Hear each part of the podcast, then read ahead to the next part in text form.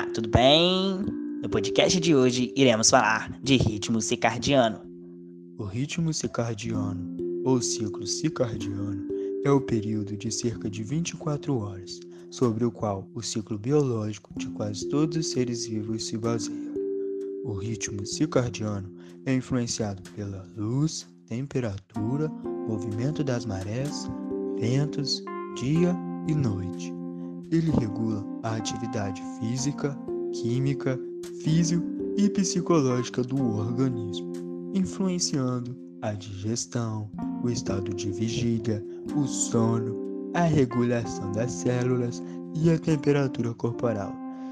Existem também diversos tipos de ritmos biológicos. São quatro, para falar a verdade. Existe o ritmo circadiano, que é o ciclo de 24 horas que inclui ciclos fisiológicos e comportamentais, como dormir. Existe também o ritmo diurno, que é o ritmo circadiano sincronizado com o dia e a noite. Existe também o ritmo ultradiano, que é o ciclo biológico, com um período mais curto e frequência maior que o ritmo circadiano. Existe também, e por último, o ritmo infradiano, que é o ritmo biológico que dura mais de 24 horas, como um ciclo menstrual. O ritmo circadiano regula diversos fatores, tais como horário de sono, apetite, temperatura corporal, níveis hormonais, estado de alerta, pressão sanguínea e metabolismo. Existem também fatores externos que interferem no ritmo circadiano. Costumam ter a exposição à luz azul de aparelhos eletrônicos, que são os celulares e computadores, em horários inadequados, drogas também e cafeína. Os distúrbios associados à alteração no ritmo circadiano. Alguns distúrbios decorrem de alterações no ritmo circadiano, incluindo, primeiro ponto, distúrbios do sono, onde o corpo é programado, entre aspas, biologicamente, para dormir durante a noite. Interrupções nos ritmos naturais do organismo podem prejudicar o sono, causando distúrbios como insônia. Distrimitria circadiana, que é um distúrbio no ritmo circadiano causado por várias viagens durante a noite ou através dos fusos horários. Terceiro ponto: transtornos do humor, que é a falta de exposição ao sol pode levar às condições como a depressão, transtornos bipolares e até o TAS, que é o transtorno afetivo sazonal. Existem também transtornos de trabalho, que é quando uma pessoa trabalha fora do dia típico de trabalho, ou quando trabalha durante a noite, causando mudanças no ritmo circadiano. Bom, existem também é, a desregula desregulação no ritmo circadiano, que podem que a gente já disse, é, causar distúrbios, etc., como citado antes. E essa desregulação também podem causar vários outros problemas. Resumidamente, sintetizando, a ansiedade, um problema que infelizmente afeta a maior parte de jovens, não só no Brasil, mas como no mundo, a sonolência diurna, a depressão, um menor desempenho no trabalho mas uma maior propensão a acidentes, a falta de agilidade mental e até o aumento do risco da diabetes e obesidade. Bom, como sabemos, o estresse pode desencadear numa diabetes no final. E a obesidade, que é infelizmente um dos problemas de saúde sérios aí que afetam diversos brasileiros, a maioria. Bom, do ponto de vista biológico, o corpo é feito para dormir durante a noite. É por isso que a humanidade não tem adaptações, como a visão noturna e o olfato e a audição aprimorados, como os de outros animais, né? animais noturnos. Aqueles que fazem turnos de trabalhos alternados, ou que trabalham fora do período das 9 às 17 horas, têm maior risco sim de desenvolver distúrbios do ritmo circadiano. Bom, pesquisas. Uma pesquisa descobriu que apenas 63% dos trabalhadores sentem que seu trabalho lhes permitem dormir o suficiente. 37% não, um número absurdo.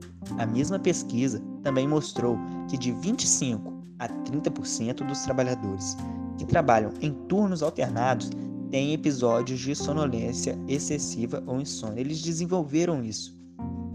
Bom, outros grupos de pessoas que correm o risco de desenvolver distúrbios do ritmo biológico incluem pessoas que viajam através dos fusos horários, com frequência, claro, ou que moram em lugares que não têm tantas horas de luz durante o dia. Um exemplo, por favor, Bernardo. Ah, um exemplo seria o Alasca. Muito obrigado. Continuando. Os tratamentos para distúrbio do ritmo circadiano variam de acordo com cada caso. Sintomas de distrimia circadiana, por exemplo, geralmente são temporários e não precisam de tratamento médico.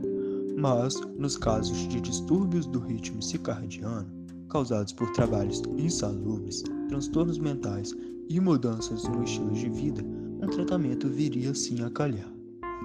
Bom, para finalizar, vamos citar alguns exemplos de como se prevenir desses diversos distúrbios é, do ritmo circadiano que podem vir a desenvolver esses diversos problemas na nossa vida.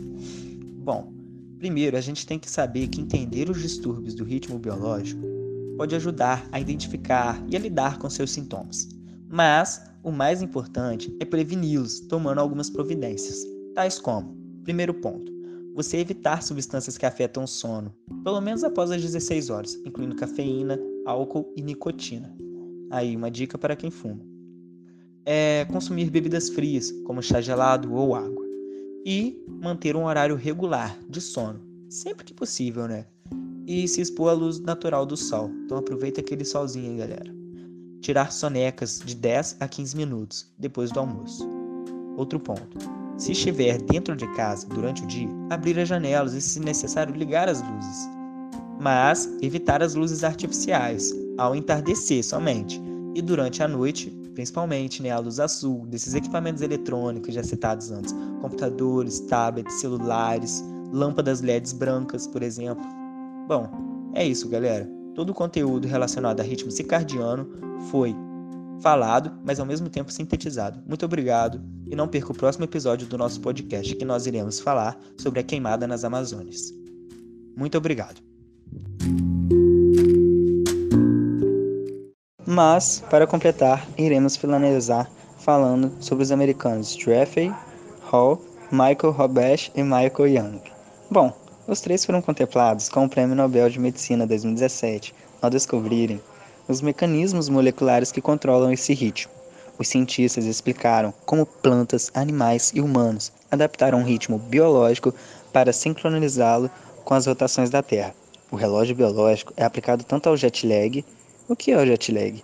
É a alteração do ritmo biológico de 24 horas consecutivas, que ocorre após mudanças do fuso horário, em longas viagens de avião. Mas, continuando, o relógio biológico é aplicado tanto ao jet lag quanto à função de clorofiliana das plantas. Os ganhadores do Prêmio Nobel de Medicina chegaram a essa descoberta depois de isolarem o gene que controla o ritmo biológico diário. Eles conseguiram codificar uma proteína que se acumula nas células durante a noite e que se degrada durante o dia. Os cientistas também identificaram componentes adicionais de proteínas que influenciam no relógio interno das células.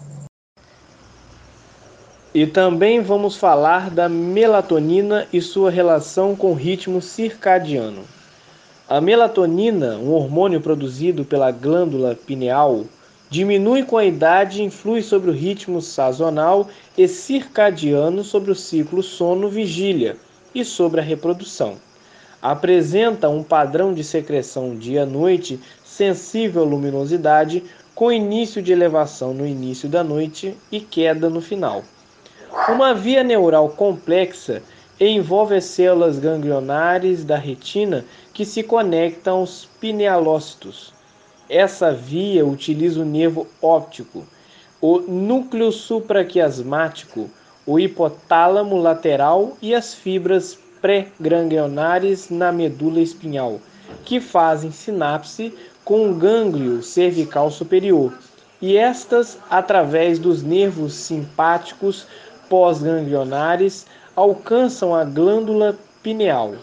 Sob circunstâncias naturais de um ciclo claro-escuro, ocorre uma produção rítmica circadiana de melatonina. A exposição à luminosidade, luz brilhante, é suficiente para suprimir a síntese de melatonina. Evidências clínicas experimentais mostram que diversos estados biológicos, incluindo o humor, podem ser influenciados pela melatonina. Estudos mostram que a melatonina é uma substância de distribuição ubíqua e de efeitos órgão e espécie específicos. Portanto, apesar de muito ter se propagado sobre a sua utilidade terapêutica, deve-se considerar que suas propriedades e aplicações devem ser tomadas com cautela. Vale a pena afirmar que existem diversas condições associadas ao sono em que a melatonina apresenta um benefício terapêutico largamente comprovado.